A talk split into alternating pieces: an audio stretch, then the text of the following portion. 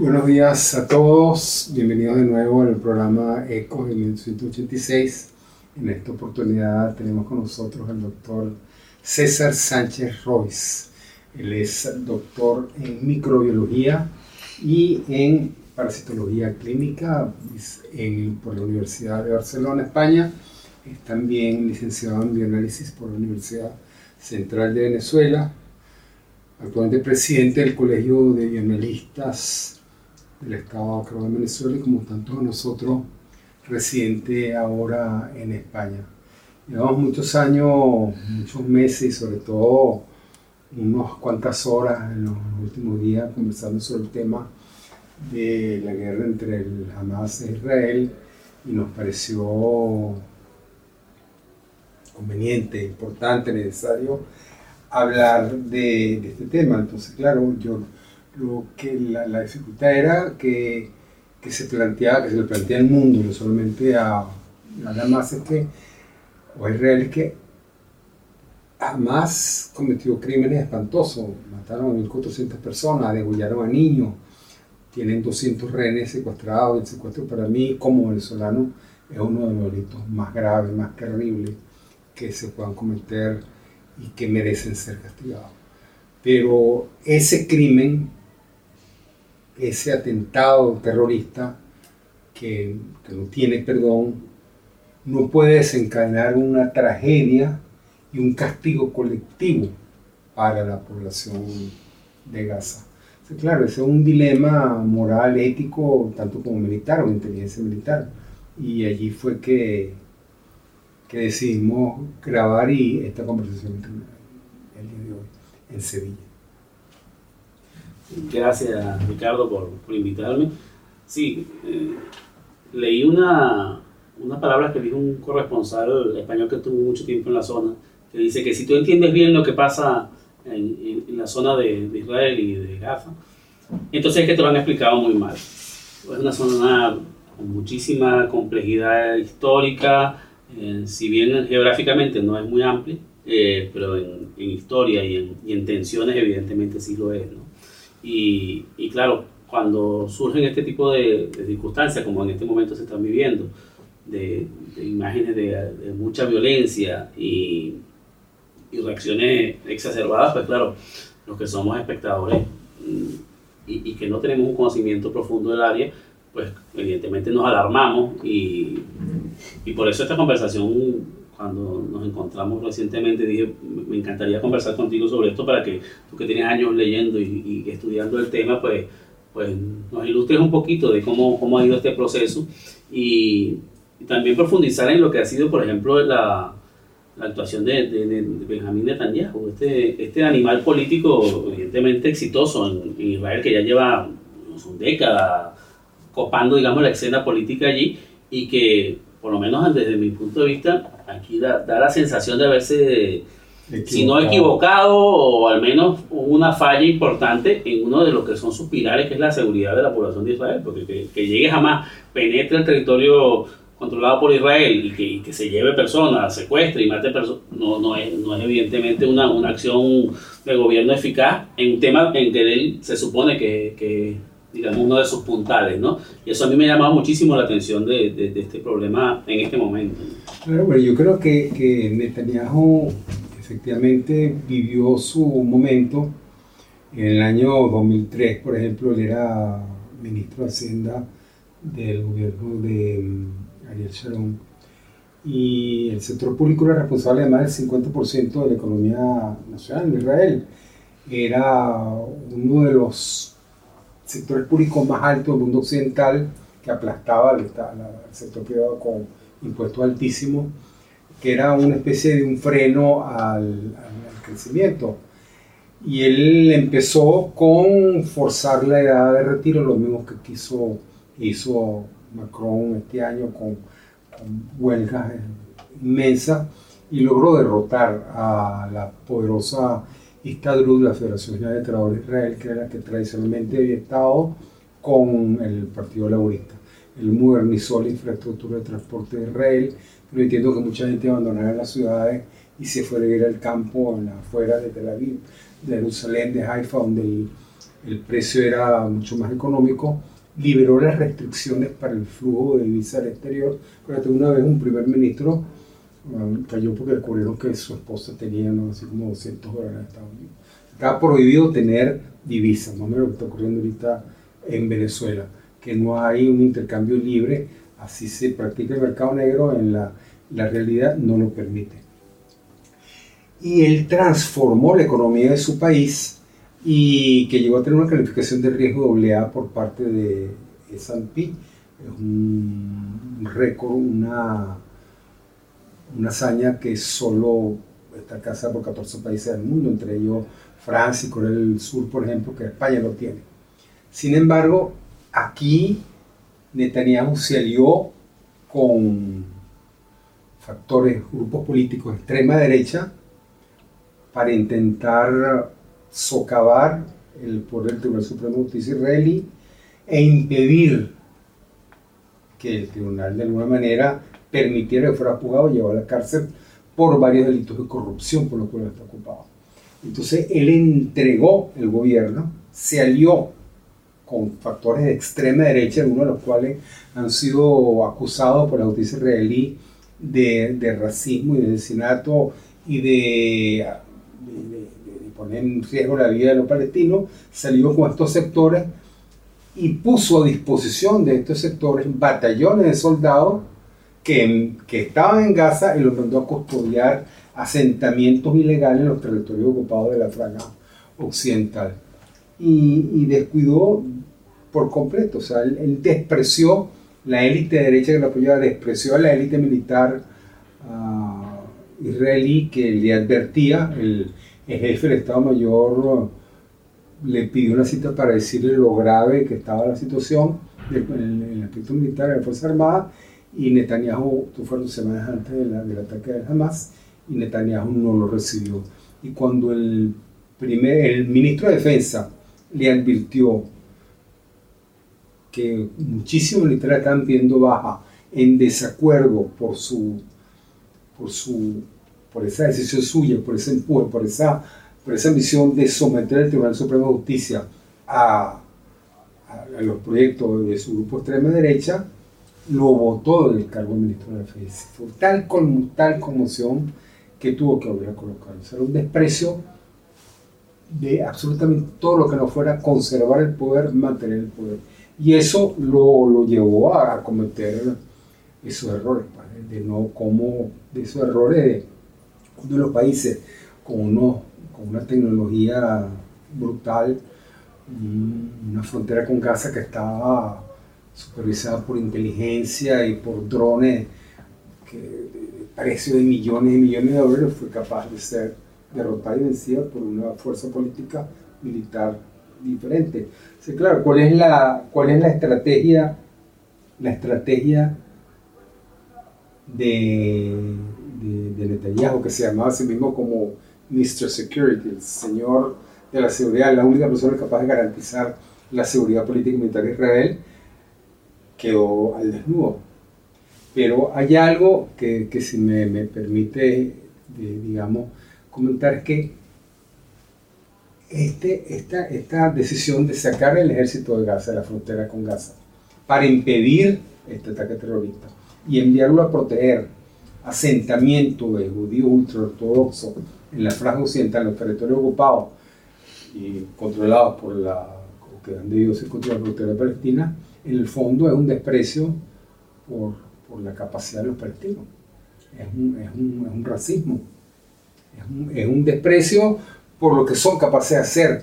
Y es el mismo concepto que llevó al desastre de Israel el, el 6 de octubre de 1970, cuando Egipto con Siria atacaron a Israel, cuando Israel vivía de la gloria de la guerra de los seis días, donde ellos pensaban que ningún país, ni un país árabe, vecino era capaz de ganarles realmente. Estaban tan, se sentían tan sobrados, sentían tanto desprecio, tanta, tanto menosprecio por las capacidades organizativas y militares de los estados árabes que se descuidaron. Se descuidaron. Y jamás ataca 50 años exactamente, más una hora. Egipto y Siria atacaron el 6 de octubre de 1973 a primeras horas de la mañana y el Hamas en, en la fiesta de Yom Kippur, cuando el Estado de Israel, que es un Estado que, que no tiene una fuerza militar importante, sino que todos son reservistas, cuando todos los soldados reservistas están en su casa, se les, en de sus familiares, una de las fiestas más importantes del calendario religioso judío, Egipto y Siria atacan. 50 años después, el Hamas ataca el 7 de octubre, eh, durante la fiesta de, Sukkot, que es otra de las grandes fiestas religiosas judías, la fiesta de los tabernáculos, que recuerda la salida de Egipto por parte de los antiguos israelitas que cuenta la Tanakh, la Torah, el Pentateuco, y, y lo agarra por sorpresa. Pero agarra por sorpresa esa, esa falta de, vigilancia es producto de ese concepto que los árabes y los palestinos, más todavía, no están a la altura del pueblo militar de Israel. Entonces eso es, eso es ese, orgullo, esa prepotencia de Netanyahu, la están pagando caro todos los, israelitas y todos los judíos que, que, que, vieron a su familia asesinada, torturada, secuestrada y le están pagando caro los, los 3.000 palestinos que han muerto en la ocupación, el bombardero del norte de Gaza, y le están pagando cara el millón de personas que, que los judíos obligaron a desplazarse para poder atacar, que no tienen dónde ir, por la frontera con Israel está cerrada y la frontera con Egipto en Rafa, a las puertas del Sinaí, volaron los propios israelitas del puente y no pueden salir. O sea, es un mito ¿no? que, se vayan, que se vayan de Gaza. ¿Dónde se van a ir? Si no tienen la autorización de los países vecinos para salirse. Si no hay instrumentos de movilización. Entonces es una tragedia que están condenando a un millón y medio, y medio de personas a, a la muerte. Entonces, eso, ese es uno de los problemas más importantes y unas razones por las cuales ni Estados Unidos ni los aliados temporales con los cuales plantearse las de Israel como Arabia Saudita deben apoyar y deben frenar y le entra en razón a Netanyahu que, se olvide de una invasión a Gaza. En Gaza la, situación ya de por sí era mala, ¿no? Eh, situación de pobreza impresionante, como tú dices, millón y medio de personas que viven allí con servicios públicos que dependen finalmente de Israel, lo que es la luz, el agua. Y estamos viendo casi un sitio medieval, ¿no? que le cortan la luz a, una población para, para presionar. Eh, y, Gaza como, como zona que está altamente poblada, la, el, Hamas que controla esa, esa región, pues tiene un, digamos, un poder más allá de militar, pues también un poder político, un poder social allí. Jamás no solo es un, grupo terrorista, es un grupo que, que controla el, territorio y que maneja, maneja recursos, aunque no lo no se reconozca internacionalmente, pues están allí, ¿no? Y tienen ese apoyo de Irán, que no sé si es un apoyo expreso o no, pero que queda siempre latente allí, igual que la, la milicia de Hezbollah, que está en Líbano, o sea que es una, una zona súper compleja y que tiene, digamos, un, es un polvorín eh, provocar una tensión allí, ¿no? Pero lo que pasa es que Hamas nació como el visto bueno de Israel, hace muchos años, como una mezquita que, que practicaba el dawa, que era la, colaborar con los, con los vecinos, ayudarlos en, su, en sus requerimientos médicos, alimenticios, a los huérfanos, a la familia, y ahí fue creciendo y fue creciendo hasta que se dieron cuenta del alcance que tenía y pusieron preso al Señor. Después tuvieron que sacarlo de la cárcel. Pero la situación de, del Hamas es que le están declarando la guerra a Israel, le están poniendo a Israel en su sitio, al Mossad en su sitio, a, la inteligencia militar, al Shin Bet en su sitio, porque no fueron capaces de detectar lo que estaba ocurriendo. Aún, aún cuando están todas las luces, igualito que pasó en el 73, que es un recordatorio La guerra del 73 la ganó Israel, pero los países árabes la celebraron como una victoria. Pues fue la primera vez que los países árabes, si no hubiera sido por el transporte y la ayuda militar económica norteamericana, hubiera salido derrotado. Por eso los árabes decretaron el boicot el petrolero a Occidente y subieron los precios del petróleo al nivel que alcanzaron.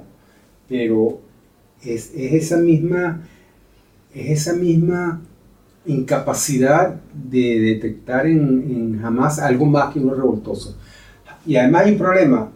Hamas le está haciendo la guerra a Israel y al mismo tiempo le está haciendo la guerra a la autoridad palestina, que plantea relaciones diplomáticas de Estado con, con, con, Israel y con el mundo occidental. Es decir, en el fondo jamás lo que, está, lo que está reforzando la posición de, de Irán, que es enemigo a muerte de Israel, que no quiere hacer la paz con Israel, y está negando la posibilidad de que el, el Fatah, la, la, fuerza más importante dentro de la OLP, la Organización para la Liberación de Palestina, que fundó Arafat, que ahora está en manos de un señor que tiene 85, 86 años, que es incapaz de, de, de, de estar a la altura de los requerimientos de los, de palestinos en los territorios ocupados de la Franja Occidental o de Gaza.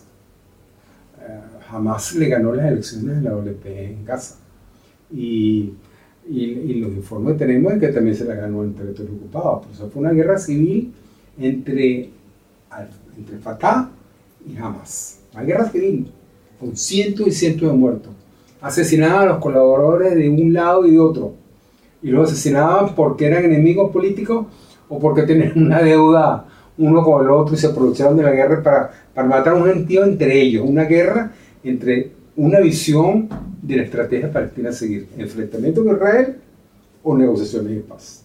Entonces, claro, fíjate tú que en, en la el, el problema palestino, eh, eh, bueno, en el año 36, 1936, se, cuando todavía territorio palestino estaba controlado por la Gran Bretaña, después de la Primera Guerra Mundial, el gran muftí de Jerusalén, Husseini, lanzó una especie de intifada contra los judíos antes de la independencia del Estado de Israel, que ocasionó miles de muertos, pero destruyó sobre todo la economía de los árabes palestinos.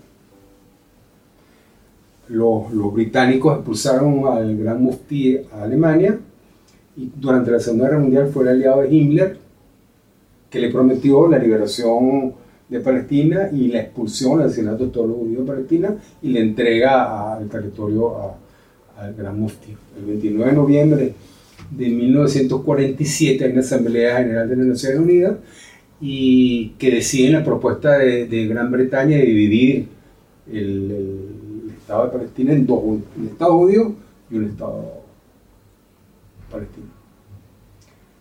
Y todos los árabes votaron en contra.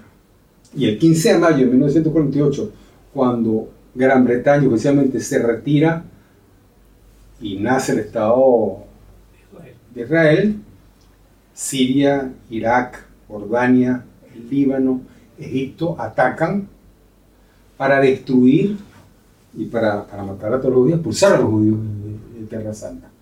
Pero son derrotados y nace el Estado de Israel. Eso se repite en el 56, en la guerra del 67, en la guerra de los seis días, que vuelven a ganar los judíos y se hace con la altura del Golán y el mar del Sinaí. Y después llega el año 73, cuando ya los judíos están tan convencidos como Netanyahu de que no les podía pasar nada, que los árabes no iban a hacer nada, fueron incapaces de detectar las señales. Tenían un más grande espía que ha tenido Israel. Se llamaba um, Asran, uh, bueno, no me acuerdo el nombre, uh, que era, estaba casado con la hija de Nasser y formaba parte, era secretario privado de Saddam. Se le pasaba a los judíos hasta los planes de guerra. Y les advirtió, hay una guerra. Durante semanas fue virtiendo, le fue virtiendo, le fue virtiendo entonces Golda Meir, que era el primer ministro, llamaba a la reserva, esto se retrasaba. la reserva se regresaba a su puesto económico de trabajo. Después volvía a, a, llamar a, digamos, acercar al canal de Suez a camiones con armamento y soldados y, nada, que finalmente te y, y el concepto era los árabes jamás nos, nos atacaron. Ahora Ricardo, no sé qué opinas tú. El, Israel ha ido mejorando, quitando este momento que estamos viviendo estas semanas, ¿no?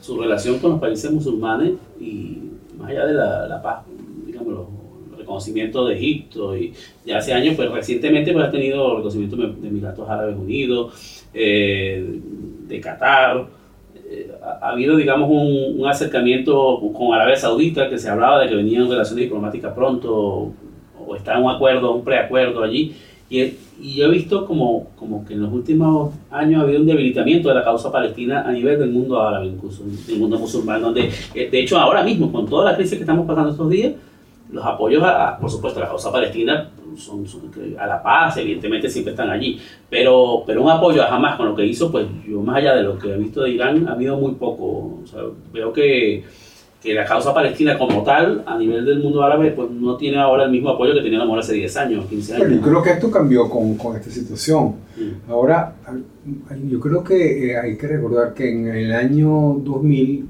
era primer ministro Barak le ofreció a Arafat el 92% de toda Judea y Samaria, Judea y Samaria para el Estado palestino, que luego subió el 96% del territorio, quitando los asentamientos que, habían sido fundados, los iban a eliminar.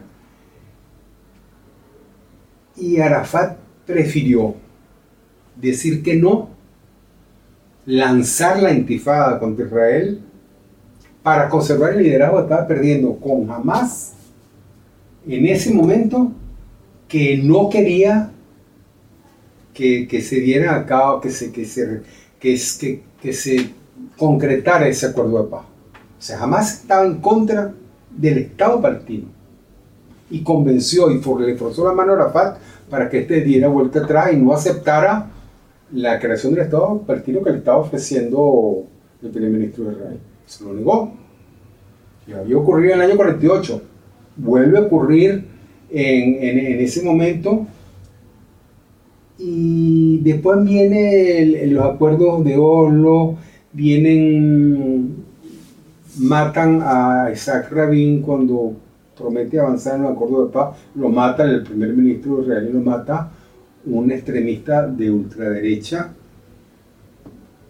judío, de los grupos que apoyan ahora a Netanyahu por querer hacer la paz con Palestina. Entonces Arafat se ha esforzado a negar, a, echarse para atrás en ese acuerdo de paz que prometía la creación de un Estado palestino. Porque jamás no quiere la creación de un Estado palestino, sino quiere la destrucción del Israel. Y está en contra de todo acuerdo posible de paz entre Israel y los palestinos. Entre el que, que contemple la posibilidad de la existencia real en el futuro. Entonces, el, el Hamas, cuando ataca a Israel, no solamente está confirmando uno de los puntos fundamentales de su constitución, que es la destrucción de Israel, el ataque a Israel, sino que está atacando a la autoridad palestina y está atacando cualquier cuestionamiento, cualquier negociación, como tú dices, entre estados árabes moderados, sunitas, que vislumbren la posibilidad de un acuerdo de paz con Israel. Sea, una guerra en última instancia y tú tienes el, primer círculo, el enfrentamiento Hamas-Israel, que, pretende arrastrar a la autoridad palestina. El segundo círculo es Irán, que es el archienemigo de Israel, que niega la existencia del Estado de Israel. Y un círculo más amplio es la estrategia global. La ganancia de Hamas es la ganancia de Irán, la ganancia de Irán es la ganancia de Rusia, pues Rusia, Irán está entregándole a, Rusia los drones para atacar Ucrania. Entonces, en la medida en que Israel cree 3.000 muertos, 4.000 muertos en Gaza, Rusia le va a decir al mundo, a mí me cuestionen porque yo mate a miles de civiles en Ucrania.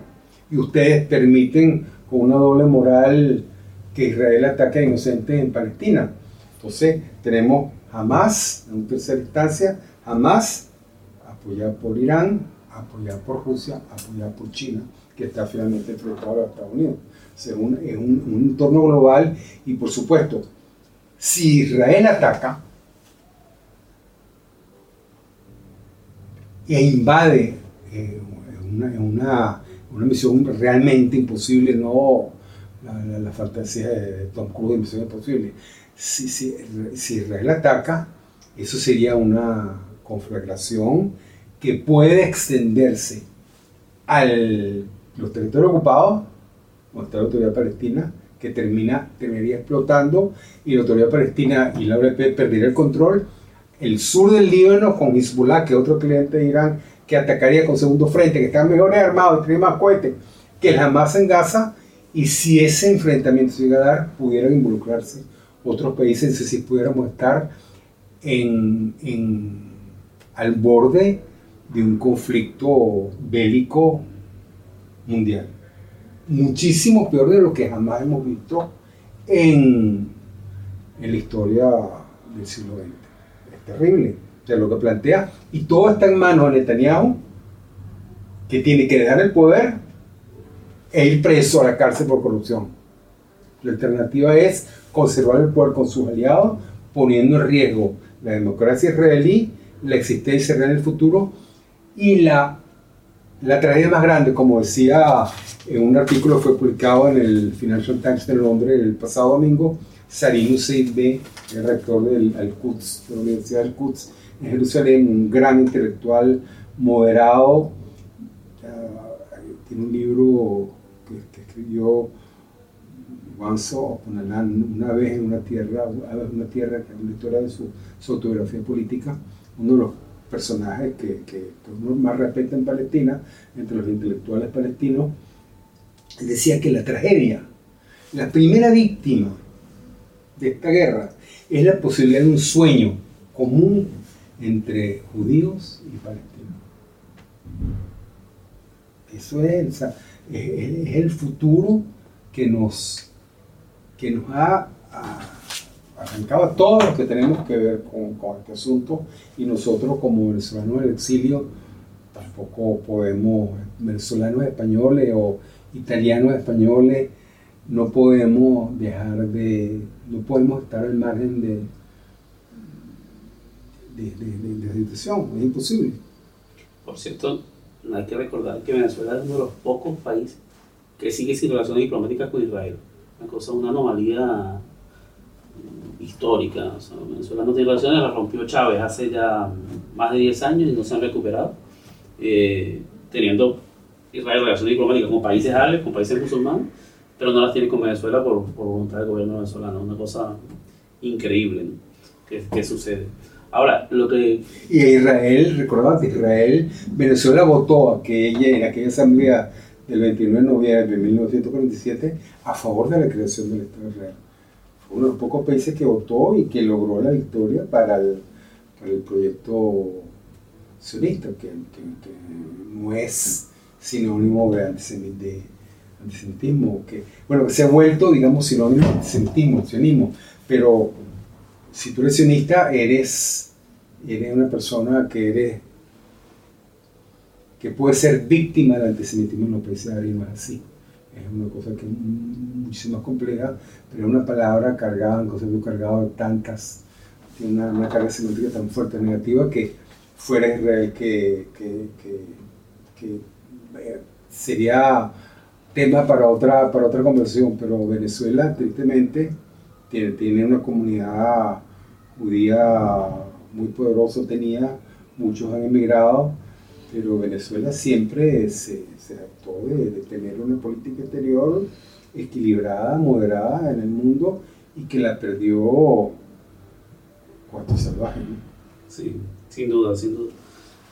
lo que también quería resaltar es que ha habido como una pérdida importante de, de democracia en la zona. El déficit democrático Israel siempre se consideraba que era una democracia sólida en, en la en la región y, y esa, ese deterioro que ha habido con Netanyahu en, en el poder también socava, digamos, el, la superioridad moral que el principio tiene una democracia. ¿no? Y en el lado palestino lo mismo, evidentemente la Autoridad Nacional Palestina tampoco es una institución democrática, porque tenemos a Mahmoud Abbas gobernando hace, también desde que se murió Arafat, y, y no, no se puede dar como ejemplo de democracia en la zona. ¿no? O sea que esa, esa situación de, de gobierno poco, poco dado al respeto a los derechos humanos y, a, y la democracia pues tampoco ayuda a la región. Yo creo que lo que está planteado, obviamente, a, a casi corto plazo, inmediato plazo, apenas, apenas empiecen, ¿cuál es lo mejor que puede pasar? Un cese al fuego, intercambio de rehenes. ¿Cuándo fue? ¿En qué año? Eh, ah, en el año 2011, jamás secuestró un soldado y fue negociado por, después de años por mil presos y es la más en las cárceles de Israel. Hay 200 rehenes.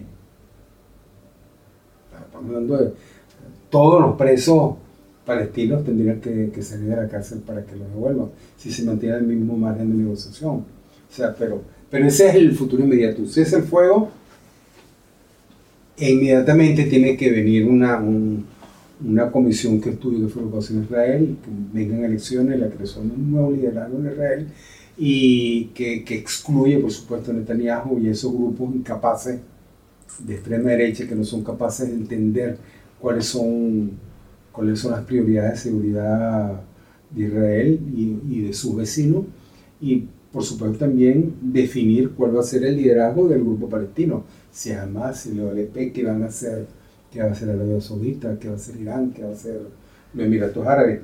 Y por supuesto, lo más importante, lo que más nos preocupa a nosotros es qué va a pasar con, con Gaza.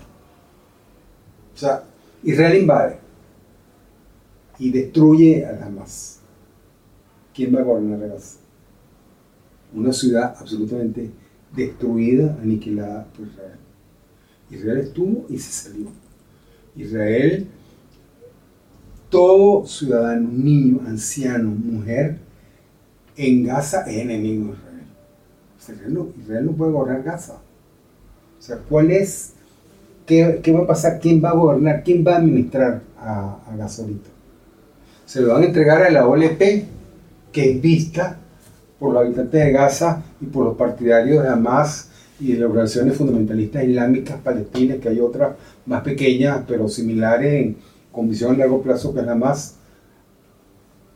¿A quiénes le van a entregar la, la administración de Gaza? Y tampoco supieron mantenerla en su momento, porque en la guerra civil entre Al-Fatah y, y Hamas ya la perdieron. O sea que apoyo bueno, popular en la zona no parecen tener. O el no tiene, el Fatah no tiene apoyo en Gaza, no tiene apoyo, no tiene casi apoyo en, en la Francia sí, Occidental. Sí. Que sí, o sea, hablando, y los países árabes también, también han podido crear un Estado palestino en 1948 y se negaron. Después de la guerra de los seis días, hasta la guerra de los seis días, Jordania era, era dueña de la franja occidental del Jordán, donde está ahorita los asentamientos. Y el rey de Jordania, Hussein, le dio el territorio del palestino como hicieron un Estado. No, quiso controlar. Cuando los, cuando los palestinos se rebelaron militarmente pidiendo, digamos, más poder del que tenían más, más, digamos, más poder político, fueron masacrados y expulsados de Jordania y después del Oriente, en la organización política Septiembre Negro en 1970, y fueron al, Líbano y ahí Israel cometió el error de invadir cuando el gobierno de Ariel y, y, perdón, con, con, con Olmer también, en la guerra del 82. Se invadieron y fue un desastre invadieron el, el, a Beirut, lo bombardearon y destruyeron la estabilidad política de Beirut para las próximas décadas. Entonces, ¿qué va a hacer Israel invadiendo en Gaza?